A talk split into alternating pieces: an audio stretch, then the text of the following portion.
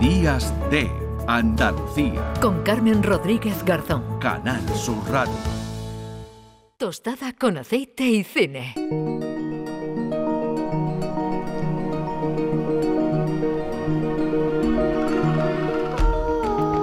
10 y 34 minutos de la mañana. ¿Qué tal, Juan Luis Artacho? ¿Cómo estamos? Hola, buenos días. Buenos días. Bien, aquí hemos hablado de lo de los Goya, supongo que, lo, que lo habrás seguido. Es verdad que no hemos elegido verdad este tema hoy porque, bueno, porque lo íbamos a, contar, tampoco sabíamos quién iba a ganar y porque ya hemos hablado de estas películas en algunas ocasiones, de, de Asbestas, de Modelo 77. Bueno, Cinco lobitos un poco. Sí, sí.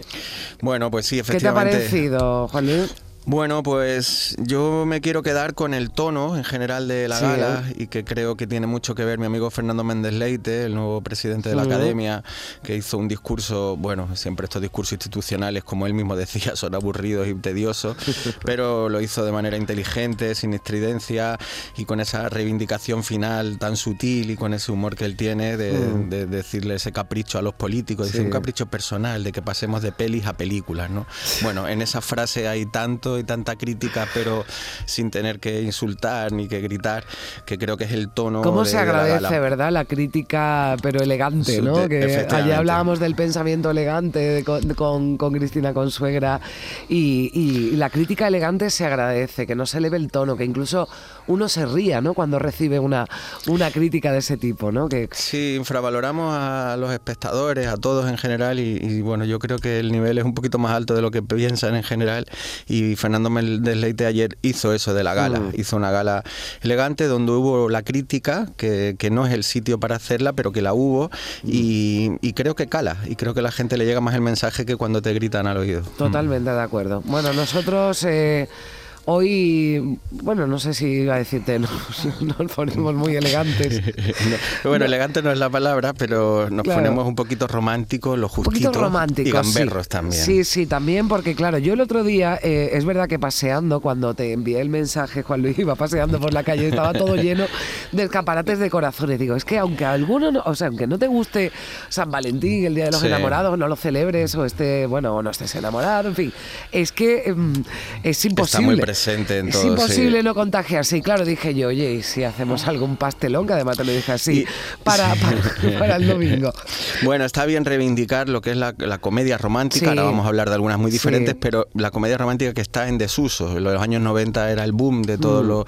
Y ahora mismo prácticamente no se hacen y que se hagan de calidad, pues es muy complicado. Pero yo creo que precisamente por eso, ¿no, Juan Luis? Porque se, se empezaron a hacer cosas de muy poca calidad. Efectivamente. Y yo creo que ya, eh, bueno, pues quedó muy denostada, ¿no? De, el género, ¿no? Ese de, sí, romántica románticas. Tiene mucho éxito, empiezan a salir muchas producciones que bajan el nivel, y el público se agota y dejan de hacerlo y, volverá, entiendo, pero cuando vuelvan con alguno de los nombres que vamos a sacar que lo elevaron a, cotas de, alto nivel. A ver, ¿con qué, ¿con qué empezamos? Pues si te parece, empezamos por el año 2005 y Virgen a los 40.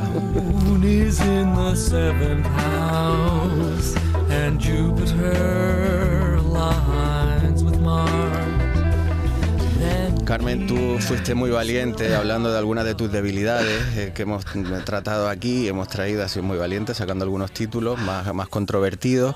Y yo hoy quiero sacar mi vena de, estas películas americanas para supuestamente adolescentes que me apasionan, como es esta Virgen a los 40. Ese talón de Aquiles que tenemos todos, ese es el tuyo, ¿no? Virgen a los 40, bien. Sí, la factoría de Judd Apatow, del director, de, y de repente tú, lío embarazoso, si fuera fácil y sobre todo esa obra maestra que es Funny People, Hazme Reír.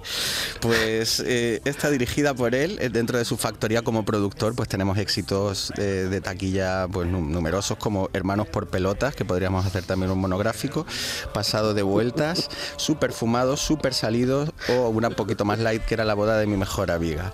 Bueno, todas estas, que lo digo así medio con sonrisa, pero que me gustan mucho, nos vamos a esta Virgen a los 40, que realmente es una gran película con, con uno de de sus habituales, de Steve Carell, que mm. lo ayuda en el guion a Apatow, y hace mm, pues una comedia que aparentemente igual de gamberra, de transgresora, pero con otro fondo, y, aquí sí entra esta parte romántica, donde un tipo a los 40 años con una vida bastante mediocre y, triste, aparentemente, porque después cuando todos los personajes secundarios que, que, habitan con él, mm. vamos viendo que tampoco es que sea mucho mejor en la vida de Y seguramente tienen peor vida, ¿no? Que la, que la de él, que es el centro de la... Yo esto la vi hace mucho tiempo, pero la verdad que no me acordaba muy bien de... Bueno, sí, sé de lo que iba porque el título es... El título es clarificador, sí, sí. Bueno, entonces cuando los compañeros de trabajo se enteran de que este hombre que vive rodeado de muñecos de superhéroes y de cómic mm. eh, es virgen a la edad esta de los 40 años, pues todos empiezan a preocuparse y a intentar eh, que, ligue y que tenga alguna relación sexual. Bueno, esta es la trama mm. eh, básica de Virgen a los 40 que tiene decenas y decenas de gags impagables y que, que, no puedes parar de reír y también ese trasfondo que hace Apatow en general de retratar a la sociedad y a la generación de su momento en Estados Unidos. Mm. Te, veo, te veo que estás hablando y se te nota la debilidad, la debilidad por esta película y por este director, ¿no? Sí, me gustó mucho en el Festival de San Sebastián que mm. hicieron un ciclo de la nueva comedia americana mm. y trataron pues con cierto respeto a, todos estos autores, que, muchos de ellos nacen del Saturday Night Live de, Estados Unidos, de todos los cómicos que salen ahí. Y bueno, siempre hablamos antes ¿no? del humor inteligente y de la elegancia. Aquí la elegancia quizá eh, no es la palabra, pero sí un humor y en, mucho, en muchos casos eh, inteligente, desde el absurdo, desde lo surrealista, desde el... Pero tampoco si dentro de, la vulgaridad, ¿no? Un poco no, pero no... Pueden ser brutos a veces, pero no, no, no sé, no bastos, ¿no? Vale. Y, bueno, yo sí la recomiendo esta peli, que al final se queda un poquito blandita. bueno, claro, porque después ya surge el amor, porque digo, vamos a ver, si estamos hablando de, San Valentín, claro, que aquí ya después lo importante no es que, que pierda la virginidad, sino que se enamore, ¿no? Y que conozca el amor, ¿no? que de hecho conoce a Catherine Kinnear, que está estupenda, mm. y, claro, uno de los retos que se ponen ellos es como para que no sea una relación habitual, pues vamos a estar sin acostarnos 30 citas o no sé lo, que se ponen, lo que le faltaba al pobre para, para que iba a reventar. Y, bueno, pues lleva hasta el extremo todos estos gags que, que hace con los compañeros y tal, y la verdad que es una peli muy divertida y, ¿por qué no?, para verlo el Día de los Enamorados. Bueno, pues Virgen a los 40 y la siguiente, ¿cuál es, Juanlu? Pues nos vamos a Atrapado en el Tiempo. el día del topo. La hora del topo. Miles de personas helándose el culo esperando para adorar a una rata. Ryerson hice el truco del ombligo silbador en el concurso de talentos de la escuela. ¡Bing! ¡Bing! ¿Va a marcharse hoy, señor Connors? Las probabilidades de partir hoy son del 100%. el día del Estoy pues, Estamos ya en un clásico moderno del año 93, esta película de Harold Ramis que creo que conoce prácticamente todo el mundo. Sí, el otro día hacía yo una referencia que hablábamos de la cigüeña y decía que nosotros tenemos la cigüeña y ellos tienen la marmota, como esta película, ¿no? Que, bueno, muy divertida, una película muy divertida. ¿eh? Sí, nos vamos al 2 de febrero, el día de la marmota, donde se sigue haciendo en Pansatoni, en Pensilvania, que sacan allí a la marmota y está todo el pueblo expectante y está televisado para, para todo Estados Unidos y se puede ver también ya desde España, como yo he hecho, porque mi hija nació un 2 de febrero y estuve a punto de llamarla Murray como el protagonista, esto es real.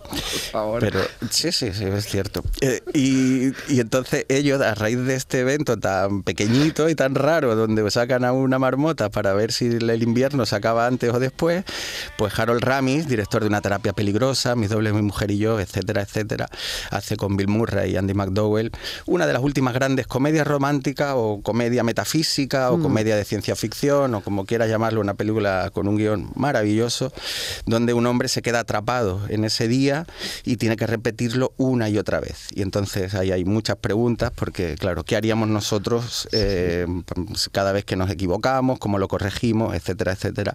Hay días muy divertidos, ¿eh? hay días que se repiten muy divertidos, que ya está cansado, que está cabreado, ¿no? Hasta que ya decide aprovechar mejor, ¿no? Y ahí ya llega el amor también, ¿no? Para para aprovechar, bueno, pues que ese día se repite una y otra vez. Que se llama Sí. Atrapado en el Tiempo, pero yo creo que todo el mundo le llama a esta película el Día de la, de la Marmota, ¿no? Bueno, el, el- el título original es eh, Groundhog Day, sí, es el día de la marmota y aquí se llama pues, Atrapado en el tiempo, pero porque claro, no se conocía esta historia y, y yo creo que utilizaron Claro. otro título. Pero, pero sí, bueno, él, él va repitiendo días, al principio pues empieza a hacer el amor con todas las mujeres del pueblo, al día siguiente se come todos los dulces que puede, al día siguiente se suicida y tal, hasta que un día pues empieza a ver que lo que más le reconforta es ayudar a los demás y a partir de ahí empieza a tener otro tipo de recompensa. Eh, bueno, peli yo creo que ya un clásico moderno que, que Bertrand Tavernier en su libro sobre el- lo- los últimos 50 años del cine norteamericano la ponía como una de sus películas favoritas. Esto no hace que sea mejor, pero No, lo es. será la debilidad de, de- de cómo se llamaba. de- cómo- Bertrand Tavernier. Pues sí. claro, pues será su debilidad como, como la, la mía era solo en casa y la tuya virgen a los 40, ya está. Esto, cada uno. Aquí Sí. estamos sacando los secretos de. Bueno, esta, un poquito más que Virgen a los 40, sí se puede poner el 14 de febrero y creo que, que pasa por una comedia romántica de altura y, y que son muchas más películas, no solo una comedia romántica y, y que se puede ver y disfrutarla. Ahora, la que desde luego esa no falla, si alguien quiere a su pareja, a su amor, o bueno, verla como quiera, la que no falla para el día de, del- de San Valentín, para el 14 de febrero, es la última con la que terminamos. Sí, Notting Hill.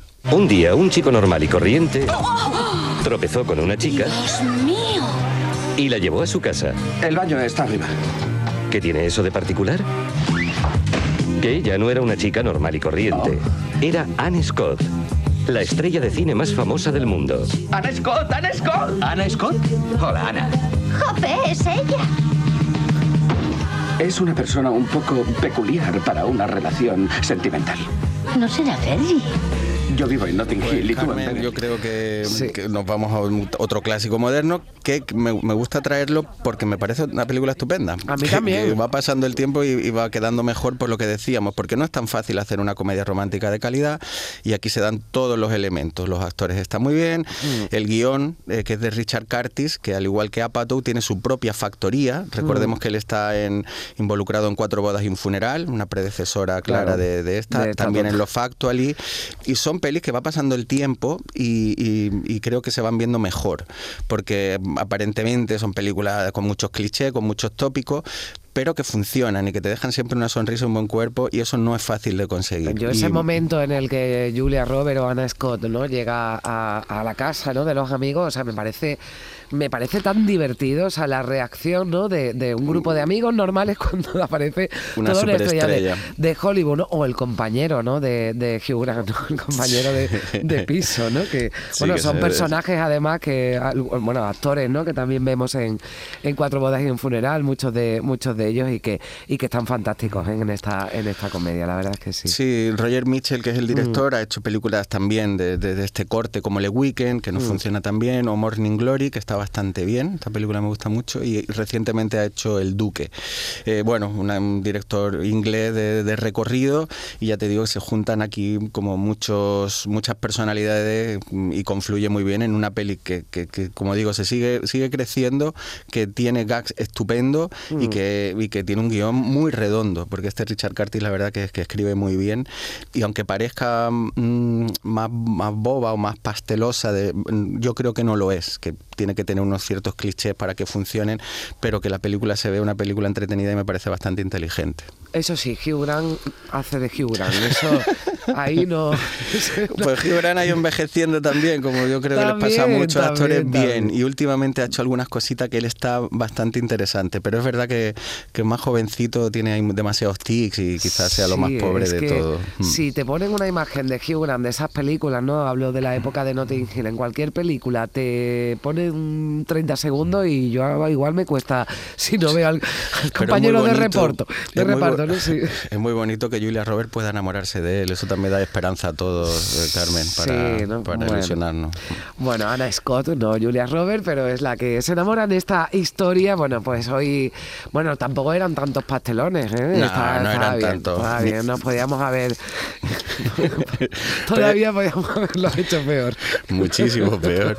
Pero bueno, no, íbamos a sacar algunos clásicos, Sí. pero ya lo hemos utilizado otras veces, como The Shop Around the Corner, de Lubitsch, etcétera, Sí. etcétera. Películas más canónicas de, de este tipo de, Nah, pero de tú- días. Cuando yo te lo, te lo pedí, tú sabías que yo quería un puntito divertido. Ya seguro que ya Sí. la, el- el- bueno, la próxima semana ya, ya veremos de qué, de qué hablamos, pero tendremos no.